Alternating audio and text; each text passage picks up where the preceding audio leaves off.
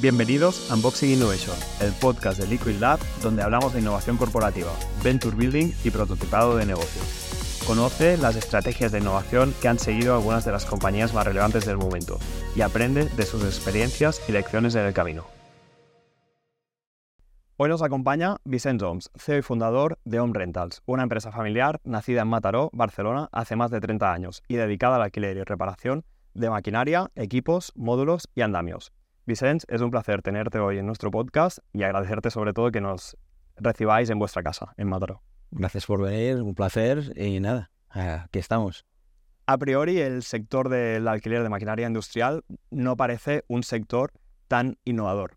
¿Qué hacéis vosotros para estar liderando esta disrupción. Cuéntanos un poco qué es Home Rentals y, quién eres tú, Vicente Homes. Buenas. a ver, tienes razón, tienes razón. La verdad es que a priori no parece un sector muy, muy disruptivo y en cierto punto es, es así. Pero el mundo avanza, el mundo cambia y no hay sector que no tenga que adaptarse a las nuevas tendencias. La nueva tendencia a día de hoy es todo lo relacionado con pago por uso, alquiler, antiguamente llamado alquiler, con lo cual ah, todos los sectores se van adaptando a estas nuevas tendencias. Mm, y la industria es uno de ellos, la construcción es uno de ellos, el mundo de los eventos es, uno de ellos. Y nosotros en Non Rentals, básicamente, ah, desde hace ya mucho tiempo que nos dedicamos al alquiler, ahora pay per use, ah, pago por uso, pago por cuota, al final es, nosotros ponemos a disposición de nuestros clientes unos bienes, unos activos que ellos necesitan, que los usan y cuando han acabado sus, funciones, sus tareas, no, nos los devuelven, como, como, como un alquiler, como siempre se ha hecho. A partir de ahí, pues es verdad, hay que adaptarse, hay que, hay que ofrecer un servicio que ah, satisfaga a los clientes y que satisfaga mm, de una forma correcta todo lo que es pago por uso. ¿Cómo, para entender un poco lo que es Home Rentals, de cómo empezasteis y cómo habéis llegado hasta el día de hoy. Parece mentira, parece mentira, pero ahora lo que te voy a contar quizá va a parecer extraño, pero mm, curiosamente nosotros hemos nacido en el mundo de la construcción. O sea, eh, es uno de los sectores donde ya hace muchos años que el alquiler es muy habitual. O sea, eh, quizá en, desarrollo tecnológico, quizá en, en, vender eh, el sector como algo muy avanzado, pues no es su punto fuerte, pero sí que es cierto que lo que es alquiler de, herramientas, alquiler de servicios, alquiler de lo que sea para, para llevar a cabo un proyecto, y hace muchos años que que esto funciona. Y nosotros nacimos en este sector. Lo que pasa que, como antes ya, hemos hablado, mm, los demás sectores pues van viendo que ah, no hace falta adquirir bienes para llevar a cabo los proyectos. Y ahí nosotros, pues bueno, eh, hemos intentado estar muy alerta, ver cuáles las oportunidades y en qué mercado esta idea iba madurando y bueno, y ahí nos hemos, ahí nos hemos hecho pues no es esto nicho de mercado. La verdad que las últimas semanas estoy viendo el logotipo de Home Rentals por todas partes, porque justo delante de nuestra oficina están haciendo unas obras y el otro día había un camión aparcado, luego un contenedor, mm, grúas, eh, mm, se está, bueno, al menos aquí lo estamos viendo por todas partes. Sí, es cierto. bueno, uno de, uno de, nuestros, de nuestras diferencias en el, en el mercado es de que intentamos, intentamos dignificar todos los sectores en los que interactuamos, incluso en la imagen que damos. Eh, no, es, no es habitual, pues, empresas que se dedican a sectores más, más rústicos, más duros, pues que tengan una imagen cuidada. Y ahí nosotros, bueno, intentamos cuidar todo aquello en lo que hacemos para darle valor, para darle sentido. Y la verdad es que sí, es, es, habitual que digan, ostras, pues sí. Es buena señal, ¿no? Es buena señal. No, porque a poco a poco, a ver, es que no nos neguemos, el mundo está cambiando. Y a partir de ahí, uh, tienes que cuidar tu imagen, tienes que cuidar tu marca, tienes que hacer una propuesta de valor que sea atractiva a los clientes que siempre has tenido y a los nuevos clientes que, vas a tener. Y para entender un poco los sectores en los que estáis, aparte de la construcción, ¿qué otros sectores operáis? como antes te comentaba, nosotros empezamos 100% de, de, nuestra actividad estaba en el sector construcción. ¿En qué año empezaste? Nosotros realmente a Homes Rentals podríamos decir que empezamos en el 2010 y empezamos 100% sector construcción y ahora ya no es, no es ni el 50%. O sea, nos hemos abierto a otros sectores, algunos paralelos a lo que es construcción, obra civil pura y dura, como puede ser rehabilitación, pero por ejemplo ahora estamos, estamos avanzando muchísimo en todo el sector de los eventos, o sea, alquilamos escenarios sanitarios, energía, o sea, montamos festivales enteros con el régimen de pago por uso, también el sector industrial, con lo cual, pues, bueno, poco a poco vamos detectando ah, mercados donde la propuesta de ceder o la propuesta de, la sharing economy funcione, pues intentamos entender cuáles son los resortes, cuáles son las idiosincrasias de cada uno de eh, esos mercados y poco a poco pues ir ofreciendo estos, estos servicios. ¿Y en cuanto al tamaño de la compañía? Bueno, bueno, habéis ido creciendo, ¿no? Hemos ido creciendo, la verdad que estamos, estamos muy contentos. tengo un equipo espectacular y la verdad es de que no hay año que no llevamos crecimiento de doble dígito, que es lo que un poco pues nos motiva y a partir de ahí seguimos avanzando. Bueno.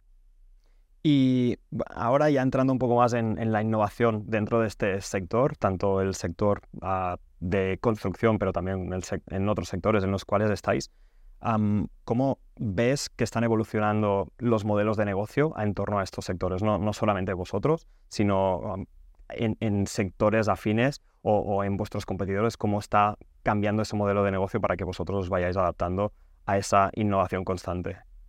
Yo ahí creo que aún queda mucho trabajo por hacer. O sea, nosotros, en, ah, al menos por nuestra experiencia, seguimos siendo un rara avis en, el, mercado. Aún, aún se está operando como se operaba hace 30 años. En vez de enviar una carta, envías un mail, pero pocas diferencias más hay. Evidentemente, los productos evolucionan y no se vende el mismo producto de hace 30 años, obviamente, pero yo creo que como modelo aún, aún existen y persisten los modelos de fabricante, de vendedor, de distribución pura y dura, y yo creo que aún le queda mucho camino por recorrer. Y vosotros para adaptaros a, esta innovación constante, a estos cambios en el entorno, ¿cuál es la estrategia de innovación que seguís actualmente? Bueno, a ver, la estrategia va ligada un poco a la experiencia que vamos adquiriendo.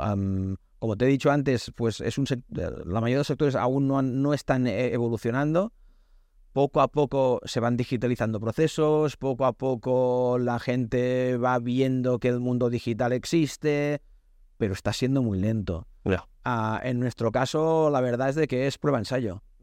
Difícilmente encontramos modelos, tanto aquí como fuera de aquí, modelos que sean disruptivos.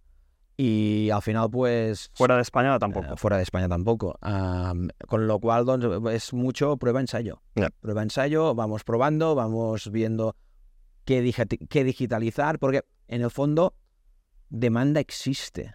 Lo que pasa es que nadie se atreve a ello. Y somos unos pocos que, bueno, que vamos haciendo ah, diferentes pruebas para, bueno, para, para hallar un modelo que realmente sea disruptivo. Allanáis el camino, bueno, al final estáis abriendo un camino nuevo, mm, una forma de hacer, de, operar, de, de hacer negocios y, y, que los otros pues al final también van a, van a aprovecharse de alguna forma, ¿no? También el otro día hablábamos con, con Camila Tomás de Puig y nos decía, al final nosotros a lo mejor sí estamos allanando el camino de los demás, pero, pero nosotros estamos liderando ese proceso. Al final, ser los, los primeros que dan ese paso es, es muy importante. Sí, es un eh, win-win al final para todos. E, esa es nuestra idea, e, ese es nuestro ánimo. Al final, porque no lo haga nadie, mm, no tienes por qué no dejar de, de probarlo cuando es evidente que, en el mundo, que, el, mundo ha cambiado. A partir de ahí, pues alguien tiene, que, alguien tiene que hacer el primer paso. En este caso, pues nos ha tocado a nosotros o creemos que lo podemos hacer, igual que el, que el caso ahora que tú me comentabas. Y oye, mm, y los que vengan detrás, mejor que mejor. Al final, la competencia lo único que te hace es ser mejor. Sí. Totalmente.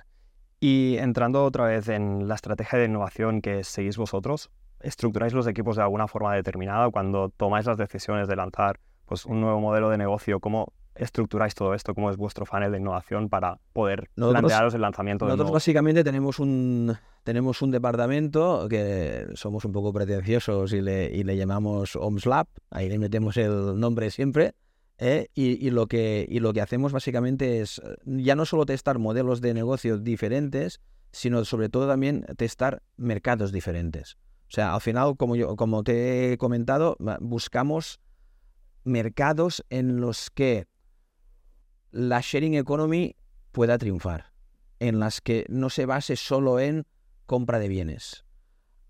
A partir de ahí, nosotros somos evidentemente unos, firmes defensores de ah, intentar compartir recursos y, la idea es poder, poder conocer cómo se mueve un mercado, qué necesita, ah, cómo funcionan y cómo creemos que podrían funcionar mejor y si el modelo de ceder bienes, ceder equipos de alguna forma, pues, pues tiene sentido. Y ahí pues en según qué mercado, pues configuramos los equipos más como una cuestión de marketing para que entiendan el concepto. A veces es más una, cuestión mucho más de fondo, hacer una propuesta de, valor diferente. Bueno, según en qué mercado ah, intentamos, intentamos validar un equipo que nos, que, nos, que nos pueda testar si la propuesta de valor es, es, es, es correcta y a partir de ahí lanzamos. ¿En cuántos mercados estáis ahora mismo? Es decir, a, nivel estatal, ¿ahora tenéis presencia aquí en Cataluña o tenéis...? En principio, a día de hoy, ah, presencia fuerte es solo en Cataluña y bueno, uno de los mercados nuevos que estamos abriendo y que nos está funcionando muy bien es el, todo el mercado relacionado con los eventos y ahí sí que ya estamos trabajando diferentes provincias en España eh, especialmente de la mano pues, de diferentes productores que cuando tienen un festival o un concierto en especial, pues bueno, pues vamos y les ofrecemos nuestros proyectos. Pero sí, poco a poco vamos abriendo camino. Y mencionabas ah, cuando lanzáis pues, un nuevo modelo de negocio, al final obviamente veis lo que hay al, entorno, captáis pues, esos insights que hacia dónde va el mercado. Ah, ¿Cómo testeáis esas, esos nuevos modelos de negocio? Has dicho probándolo, ah, lanzándose a la piscina, ¿no? pero ¿realmente aplicáis alguna metodología para poder testear esos modelos de negocio? A ver, ah, depende mucho también qué approach queramos hacer en, ese mercado. Una, una... Más cuando es un mercado que es más ah, difuso, que a lo mejor no tienes tanto conocimiento de hacia dónde van a ir los tiros, a lo mejor allí, que... Bueno, la verdad es que hacia dónde van a ir los tiros no lo sabemos en ninguno. O sea, al final al final aquí al ritmo que cambia todo. Más al ritmo que cambia todo y sin tener referentes a la verdad. Pero no, intentamos, intentamos sobre todo el estudio que hacemos de ese mercado, hacerlo muy profundo. O sea, realmente ver cuál es la propuesta de, valor que valdría la pena, a qué productos están demandando los players en ese mercado. también una labor que hacemos mucho y que es muy interesante es escuchar a todos los proveedores de bienes y servicios a ese mercado qué están ofreciendo, cómo lo están ofreciendo, cómo pueden ofrecerlo mejor, porque al final eh, son, son unos agentes que, que actúan en esa zona que son los primeros que reciben eh, nuevas propuestas, nuevos, nuevos, nuevos enfoques, y ahí es donde quizá nosotros que venimos como con la mente más abierta podemos, podemos ir a adaptar a aquella oferta. O sea, al final es acercarte, acercarte muy bien, escuchar a todos los players y a partir de ahí mirar de cómo hacemos una, una, una apuesta de mercado.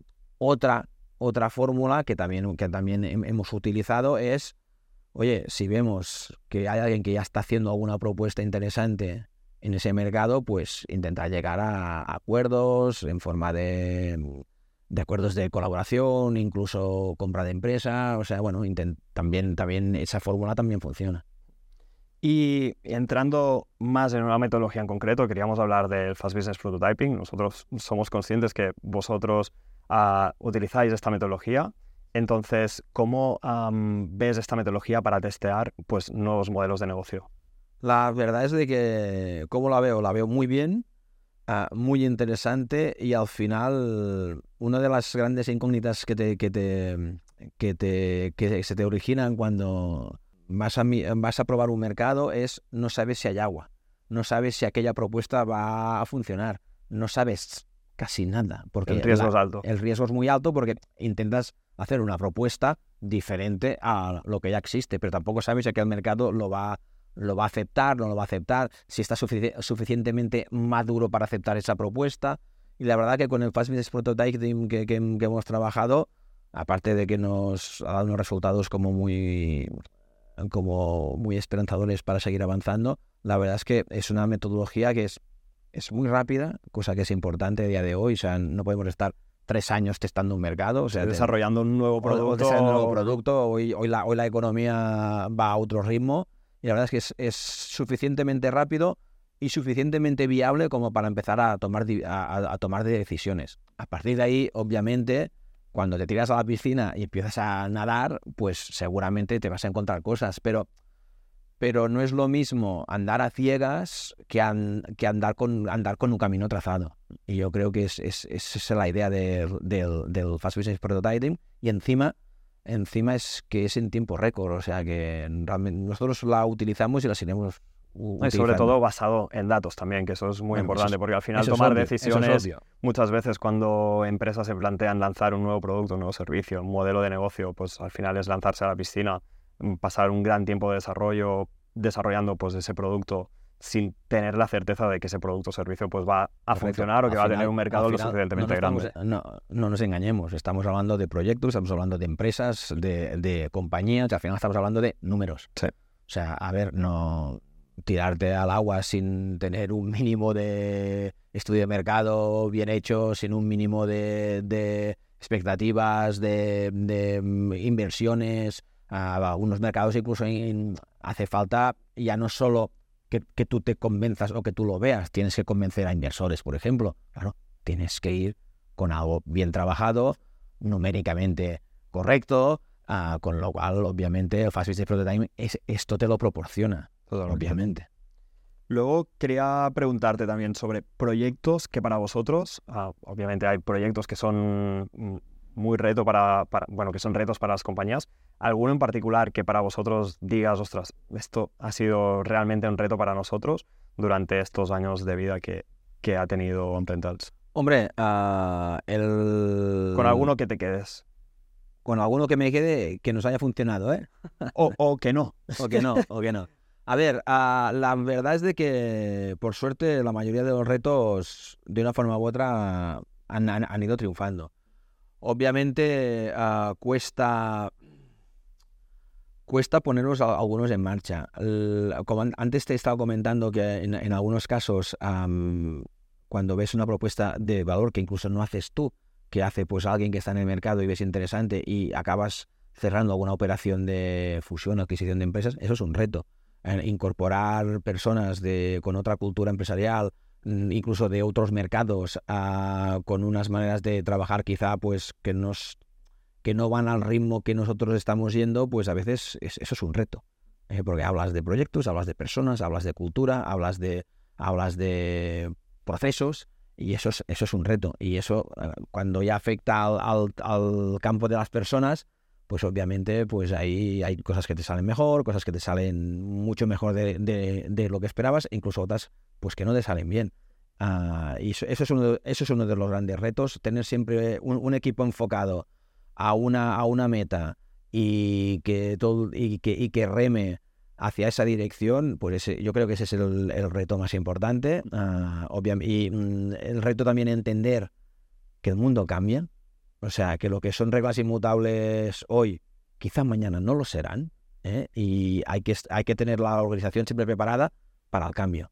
O sea, es lo único inmutable es el cambio. ¿eh? Has, mencionado personas aquí y equipos. Me gustaría profundizar un poco más aquí en, en cómo inculcáis pues, esa mentalidad innovadora disruptiva para que estos equipos pues, también se impregnen de la mentalidad que, o visión que tenéis de vosotros mismos. Bueno, aquí hay una faena, aquí hay una faena doble, una faena doble en cuanto, en cuanto a concienciación, en cuanto a cultura de empresa, en cuanto a en cuanto a labor de explicar qué estamos haciendo, cómo lo estamos haciendo y sobre todo, aparte de eso, la labor de justificarlo con datos. Al final los equipos mm, también quieren ver y quieren comprobar que los datos, que los datos avalan que todo aquello que me están contando es cierto y que todo aquello funciona. ¿eh? Y, la verdad es de que, bueno, dicen que lo bueno de las cosas es, uno, hacerlas y dos, contarlas.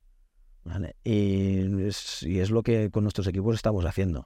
Y a veces muchas empresas pecan de, de no contarlas bien, tal vez, ¿no? Que a- al final transmitir pues todo ese conocimiento, todas esas ideas, toda esa visión hacia, hacia tus equipos, pues a veces es muy difícil. Sí, no, al final, al final cada organización tiene su cultura. Sí. Y tiene su forma de ser. Y, y nosotros al menos siempre buscamos un tipo de, de jugador muy concreto que le guste el reto, que le guste, que se ilusione con los retos nuevos y por nuestra parte, nuestra obligación y también ilusión, la verdad, es de que, es de que puedan, que puedan comprobar de que, oye, estamos enfocados, que tenemos ilusión, que cuando comprobamos que algo funciona, vamos a muerte a- a- a conseguirlo. Y eso, pues bueno, en según qué perfiles y en según qué equipos, esto suma. Y, y en, y en eso estamos. Y los retos futuros que, que ves a, a la velocidad que está evolucionando todo, a las nuevas tecnologías que están apareciendo, a lo mejor, si hablamos de inteligencia artificial, a lo mejor no implica tanto a vosotros, pero tal como está cambiando el mundo, los cambios que está habiendo, ¿cómo afrontáis esos retos y cómo ves el futuro de Home Rentals en los siguientes, no sé, cinco años, por decir algo? Yo lo veo apasionante, la, verdad. Estamos en un punto apasionante, en un punto de, de- de- transformación para que la gente no se entienda. Piensa que en, los sectores en, los que interactuamos, aunque el concepto de sharing economy está bastante co- consolidado, aplicarlo con nueva tecnología, mm, no. Ah, te doy un dato. A día de hoy, en España, somos casi la única, somos el, casi el único e-commerce con el que puedes operar para, para alquilar equipos. Y en Europa somos tres. O sea que nos queda mucho que O sea, en nuestro sector vamos muy, muy atrás de otros sectores en los cuales la aplicación de inteligencia artificial, la aplicación de Big Data, ya ni nos acordamos de, lo que era Big Data. Pues en nuestro sector esto aún parece ciencia ficción y somos cuatro que lo estamos em- em- empezando a aplicar. O sea que tenemos un futuro apasionante porque encima tenemos la suerte de que el concepto de pago por uso se va a imponer en casi todos los mercados, que a día de hoy tenemos una tecnología que soporta que todo esto pueda, pueda funcionar. Porque antes, pues, ah, cuando no había la idea era muy bonita, pero no tenías una tecnología que, que te hiciera soportar todo, todo, toda esta e- evolución. Ahora tenemos la tecnología, las nuevas generaciones ya obviamente ya vienen con es- este chip, con, con es- este, es- este chip puesto, con lo cual lo único que hacemos es, es trabajar y dar una propuesta de, de valor que sea buena. Pero no, no, veo un futuro apasionante. La compañía que tenemos ahora, yo creo que en cinco años no se va a parecer a la, a la de aquí cinco años, porque nuestra idea es, es transformarnos nosotros y transformar los mercados. Y has mencionado, bueno, el- eh, vosotros tenéis un e-commerce propio Sí. a, a través del cual pues alquiláis maquinaria. A veces puede parecer raro alquilar maquinaria por internet, ¿no? Es- ¿Pero por qué? No, no, no, no, para nosotros no nos lo parece, ¿eh? pero ah, son mm, sectores muy industriales que a lo mejor dices, ostras, alquilarlo por internet, como al final entiendo hacen la reserva por internet y vienen a buscarla en una de vuestras delegaciones en... O, se le entrega donde ellos, ellos La lo- entregáis también. Sí, sí, claro, obviamente. O sea, al final, el, el- el- cualquier empresa, pero especialmente la empresa o particular, es el gran reto también para los próximos Aquí, años. aquí quería llegar. Pues el, el gran reto es ese, ¿no? Y al final es decir, oiga, aquello que necesites, ¿dónde y cuándo lo necesites? Ya, tan fácil y tan complicado co- como eso. Y, y ya te digo, o sea, al final, en nuestra cultura, una cultura más latina, el- lo que es el sentido de la propiedad aún, aún impera, pero en otras culturas esto ya no es así. Y al final, oye, tú taladro, ¿cuántas veces lo utilizas en casa? Sí, muy pocas. muy pocas veces. Y cuando lo vas a utilizar, mm, ¿te funciona o es el de que tenían tus abuelos hace no sé cuántos años? Pues con eso y con otros muchos casos pasa. Y en otros muchos mer- mercados tam- tam- también pasa. O sea, a ver, los propios proveedores te están diciendo, oye, ahora te pongo, te pongo un ejemplo teórico, ¿eh? pero, pero, pero que nos han comentado, oye, mira, yo me dedico a la fabricación de máquinas de jardinería, por ejemplo. Oye, pues de cada 20, pe- 20 consultas que tengo, más de 10 me están diciendo, oye, ¿y esto no me lo alquilarías? Porque yo total lo voy a necesitar X días. O sea, el propio, el propio fabricante está viendo que el mercado está cambiando. Bueno, pues ahí es donde tenemos que hacer una propuesta para que fabricantes, de, desde servicio, tanto sean empresas como sean particulares, vean que esto es correcto y encima hacerlo vía digital, que, es, la forma escalable, es, la forma escalable, es la forma donde puedes llegar a, a, más sectores y explicado parece muy obvio, pero a día de hoy aún cuesta de ponerlo en práctica. Sí, sí, sí. Pero ahí estamos. Y bueno, ah, mencionabas ah, al final el pago por uso mm, es cambiar también la mentalidad de las personas. Al final estamos muy acostumbrados, en, al menos en esta sociedad, pues a comprar cosas mm, para utilizarlas muy poco realmente y, después se van quedando obsoletas y no tienes la última tecnología y realmente la has utilizado, es que nada, muy pocas veces. Ahí, ahí, es cambiar la mentalidad, ¿no? De, ahí la mentalidad, eso decía, ahí la mentalidad, quizá los de mi generación ahí les cuesta más y te puedo asegurar que la generación de mis hijos mm, eso lo tienen clarísimo. O sea, no, no. Mm, las generaciones nuevas mm, a día de hoy prefieren tener un buen móvil que tener un buen coche. El coche ya lo utilizarán cuando les haga falta, por ejemplo, ¿no? Al, y a partir de ahí, oye, ah, es, que, es que el mundo está ahí. Es que, es que no te puedo decir nada más. Es que, es que tenemos que, que procurar que, obviamente, esta necesidad sea, sea cubierta de, de una forma rápida, fácil, entendible, pero a partir de ahí es que se te abre un mundo. Sí. Y ya, bueno, para ir cerrando un poco, el, me gustaría si puedes dar un consejo a las empresas pues, que quieren lanzar nuevos productos, que, que quieren lanzar nuevos servicios, modelos de negocio que sean disruptivos. ¿Qué, qué les recomendarías? en base a tu experiencia? Ostras, ah, obviamente tienen que, tienen que testear los mercados. Tienen que saber si hay agua en la, en la, en la piscina. Si el producto es muy disruptivo, quizás que aún no existe ni la, ni la, ni la piscina. Pero tienen que testear, tienen que testear, tienen que probar. No porque no exista, no tienen que dejar de probarlo, pero tienen que testear que su propuesta es correcta, que la propuesta de valor va a tener un mercado. Y otro tema que también les diría es, y sobre todo, haz números y bien hechos. Muchas veces nos tiramos a la piscina sin las, aterrizar Las ilusiones son muy bonitas y, mueven el mundo, pero, pero tiene que haber un número detrás. Y a veces, por no haber hecho una buen, un buen estudio, quizá una muy buena idea puede quedar, puede quedar, puede quedar en el tintero. Con lo cual, que testen, que prueben, que testen, que testen, que testen, que testen y que prueben, que prueben, que prueben. Y si la idea es buena y tiene mercado, oye, para adelante. Muy bien. Y ya por último, ¿algún libro, podcast que nos recomiendes? Bueno, que nos recomiendes a nosotros y, a ah, la gente que La verdad es de que, es de que no soy de la generación de que mire podcast todo el día este, pero este, te tocará verlo, ¿eh? Al menos. Este me toca, no, hombre, obviamente. No, Sí, sí, no, quieras o no, cada día acabas viendo uno u otro. Al, no, hombre, ya que hablabas de, hablabas de emprendedores y de... Yo creo que mm, algunas de las TED Talks que, se, que hay editadas, algunas son muy interesantes.